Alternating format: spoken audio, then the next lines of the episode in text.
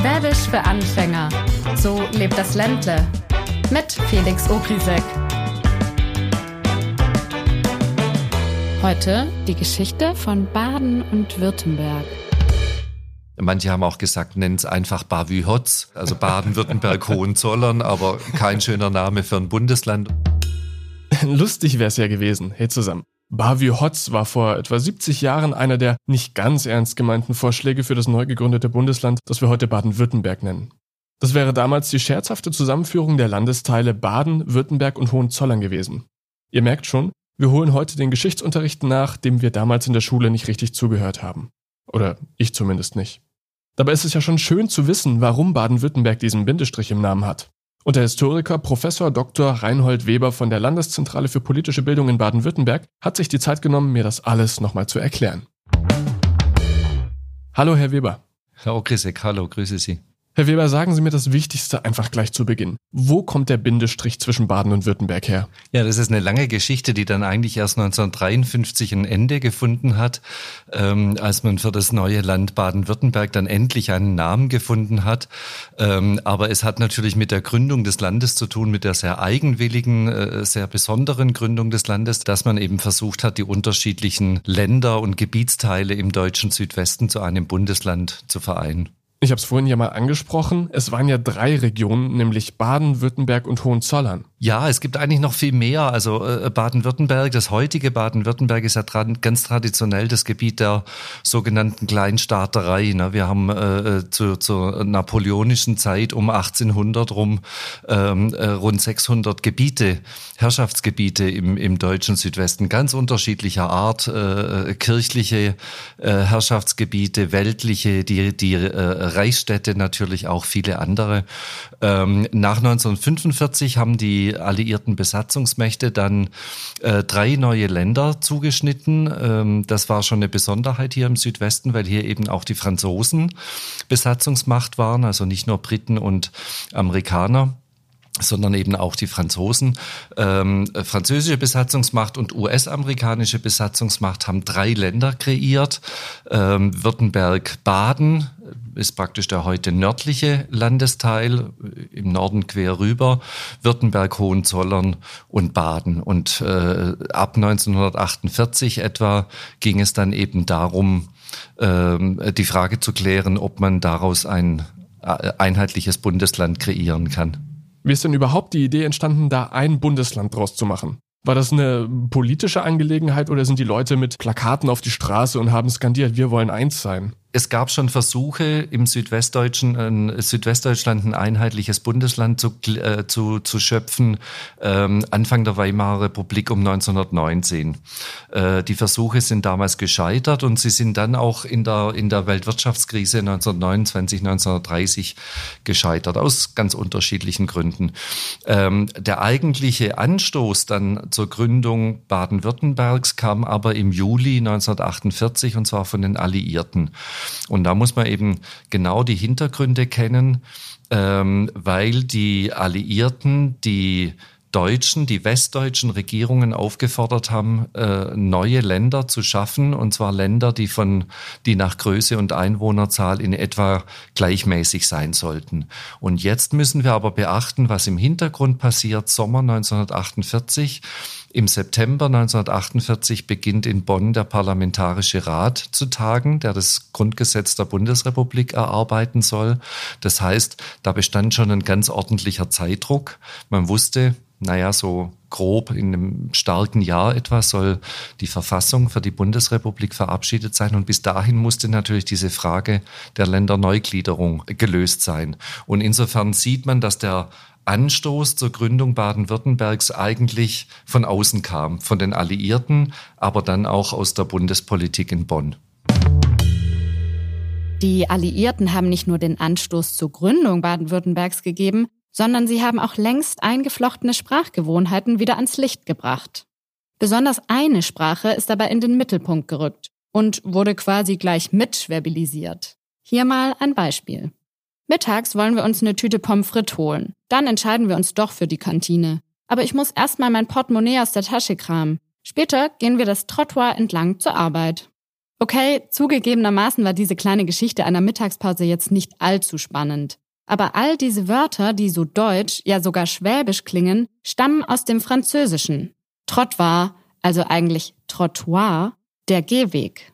My lieber Scholli, ja, auch dieser Ausruf soll aus dem Französischen stammen. Er geht auf das Adjektiv joli zurück, zu Deutsch hübsch oder schön.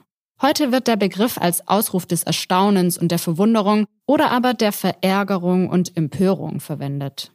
Solche Wörter und Redewendungen, die aus dem Französischen ins Deutsche gewandert sind, gibt es wirklich en masse.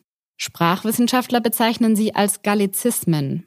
Neben der Besatzung nach dem Zweiten Weltkrieg sind viele weitere historische Ereignisse der Grund für den Sprachenwandel. Zum Beispiel die Besatzung unter Napoleon. Eigentlich ist es auch kein Wunder, dass das Französische hier im Ländle schon seit langer, langer Zeit verbreitet ist. Schließlich liegen die Bundesländer Saarland, Rheinland-Pfalz und eben auch Baden-Württemberg alle an der französischen Grenze. Von Stuttgart nach Paris sind es heute gerade mal drei Stunden mit dem Schnellzug TGV. Es ist schon erstaunlich, was Sprache alles kann. Vielleicht steckt im Schwäbischen ja doch mehr Frankreich, als man denkt. Hm, Sprache ist lebendig und Menschen formen sie. So haben wir im Südwesten ein paar unserer Wörter zum Beispiel aus Frankreich geschenkt bekommen. Aber zurück in den Geschichtsunterricht. Die Alliierten wollten einheitliche Bundesländer und Bonn wollte das auch. Aber was haben eigentlich die Leute damals zu den Plänen gesagt? Naja, das war ganz unterschiedlich, je nachdem, wo sie gelebt haben. Also es gab Befürworter eines Zusammenschlusses ähm, im wirtschaftlich starken Großraum Stuttgart. Die hat es schon in der Weimarer Zeit gegeben. Ähm, Theodor Heuss war ein Befürworter, der hatte selbst 1919 schon so einen Vorschlag gebracht. Ähm, dann gab es Menschen, die in den Grenzgebieten gelebt haben, also sagen wir mal Richtung Pforzheim zum Beispiel wo es historisch auch schon immer wirtschaftlich sehr starke Verflechtungen gab. Dann gab es die Kurpfalz, äh, die, naja, irgendwo so ein bisschen zwischendrin waren, ein, sehr starkes ähm, Eigenverständnis als Kurpfalz, aber natürlich auch orientiert an Baden. Und dann gab es zum Beispiel die Menschen in Südbaden, wo eben der Widerstand gegen, eine, gegen die Gründung eines äh, gemeinsamen Bundeslandes am größten war. Eins hat mich ja erstaunt. Die Frage nach einem Südweststaat sollte über eine Volksabstimmung geklärt werden. Das ist ungewöhnlich, oder? Ja, das ist ein ganz langer Prozess ähm, und da kommt auch wieder der Anstoß von außen, von der Bundespolitik. Ich hatte ja erwähnt, äh, die Alliierten haben die westdeutschen Länderchefs aufgerufen, äh, etwa gleichwertige Länder zu schaffen. Die drei südwestdeutschen Länderchefs, Reinhold Mayer, Gebhard Müller und Leo Wohleb äh, konnten sich nicht einigen. Und dann stand im Hintergrund eben die Grundgesetzgebung. Und dann wurde für Baden-Württemberg extra im Grundgesetz ein Grundgesetzartikel geschaffen, Artikel 118. Und damit hat man diese Uneinigkeit eigentlich zeitlich erstmal verschoben. Äh, Im Hintergrund steckt eigentlich der Gedanke, okay, ihr könnt euch im Moment nicht einigen. Wir wollen das Grundgesetz aber trotzdem verabschieden. Und wir stellen diese Frage, diese schwierige Frage im Südwesten Westen mal beiseite. Dazu gibt's ja auch eine tolle Story über das Treffen der Länderchefs. Denn es gibt ja die Legende, dass Baden-Württemberg am Rande der Schwäbischen Alb in einem Gasthof gegründet worden ist. Ein abgelegenes Tal am Rande der Schwäbischen Alb schien der perfekte Tatort für ein prägendes Ereignis der Landesgeschichte zu sein. Am Abend des 21. Juni 1949 fand in einem Gasthaus in Schlattstall ein höchst brisantes Geheimtreffen auf politischer Ebene statt. Nach einer Wanderung auf der Alp trafen zwei Herren in dem Gasthaus Hirsch ein, um bei ausgiebigem Essen und Trinken Vertrauliches miteinander zu besprechen. Bis jetzt nicht allzu spannend, doch wer hätte gedacht, dass es sich dabei um die beiden Ministerpräsidenten von Württemberg-Baden und Württemberg-Hohenzollern handelte, um Reinhold Meyer und Gebhard Müller. Bei dem Treffen ging es tatsächlich um nichts Geringeres als um den Grundstein für das Bundesland Baden-Württemberg. Der Hintergrund? Bei der Dreiländerkonferenz im Jahr 1948 hatte sich vor allem der Ministerpräsident Badens, Leo Wohleb, als Gegner des Zusammenschlusses der drei Länder herausgestellt. Also musste ein anderer Plan her. Reinhold Meyer lud deshalb seinen Amtskollegen Gebhard Müller auf ein streng geheimes Treffen ein und hatte alles für die Staatsgründung parat. Der Plan der beiden ging allerdings nie auf, weil der eine dem anderen später die Regierung vor der Nase weggeschnappt hat. All das ist lange her. Doch das Wirtshaus gibt es immer noch. Wer also streng geheime Landespolitik besprechen will, weiß, wohin man sich zurückziehen muss. Das ist die heimliche Geschichte einer Landesgründung. Aber zurück zur Volksabstimmung. Herr Weber, wir wissen, wie die Abstimmung verlaufen ist, sonst gäbe es Baden-Württemberg jetzt nicht. Aber wie war denn das Abstimmungsverhalten in den einzelnen Regionen? Also die, die Volksabstimmung im Dezember äh, 1951 wurde ja dann nicht in den drei Ländern, die bestanden, also Württemberg-Baden, Württemberg-Hohenzollern und Baden durchgeführt, sondern die drei Länder wurden in vier Abstimmungsbezirke geteilt. Das war ja so ein bisschen dieser Taschenspielertrick, mit dem man die äh, Südbadener übergangen hat. Ähm, aber zurück zum Thema Frauen. Äh, es wurde nicht nach Geschlecht erhoben, also wer, wer wie abgestimmt hat, Männer und Frauen. Ähm, aber die Wahlergebnisse waren natürlich so, wie man sie zuvor auch erwartet hatte. Es hatte ja auch schon eine Probeabstimmung sogar gegeben. Ähm, und da, das Ergebnis lag auf der Hand. Äh, in Württemberg-Baden war die Zustimmung sehr stark zum neuen Bundesland.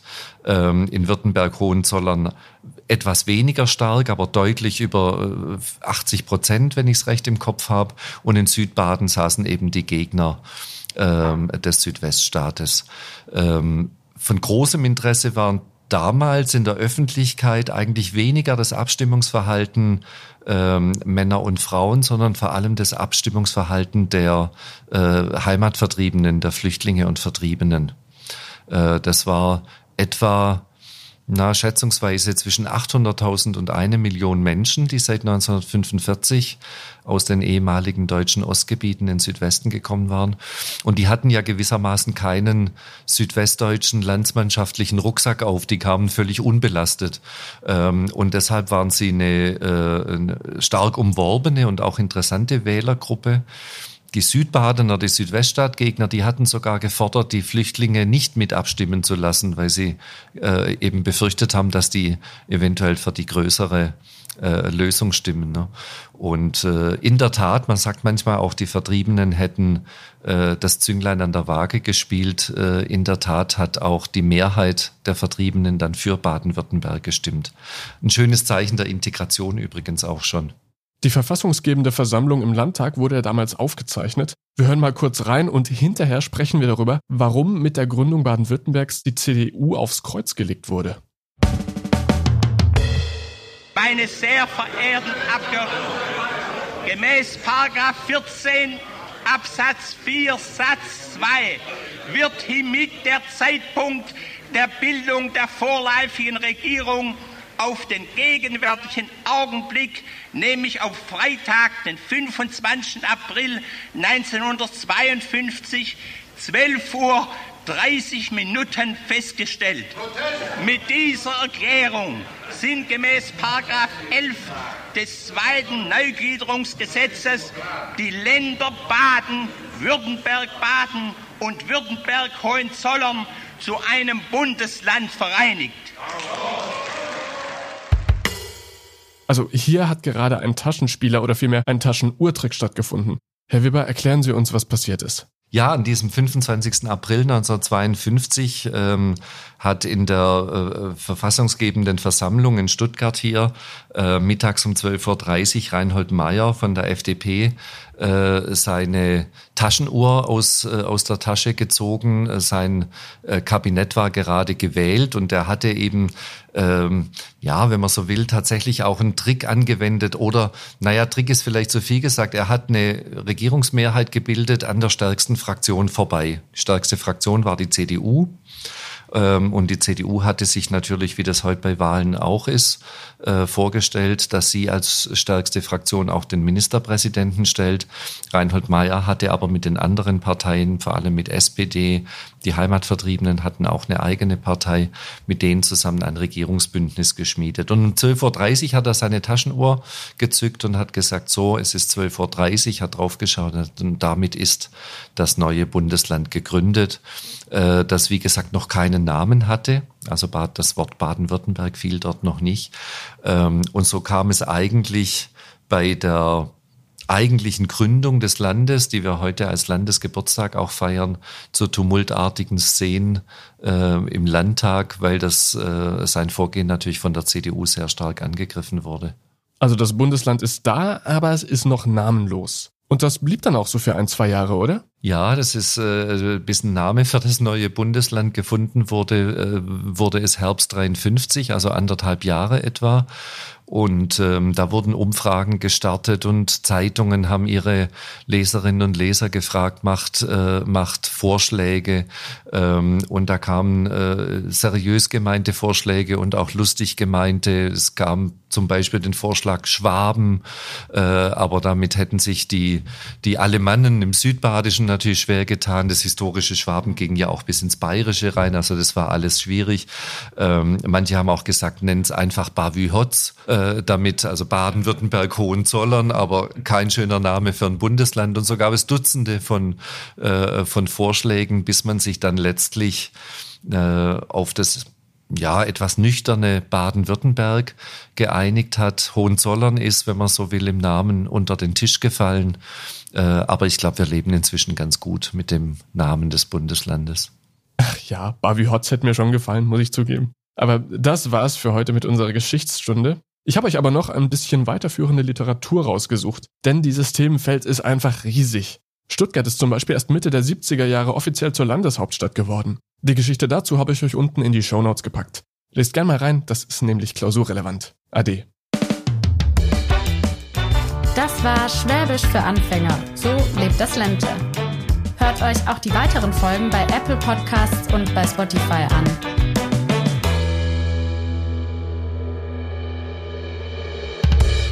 Schwäbisch für Anfänger ist eine Produktion der Stuttgarter Zeitung.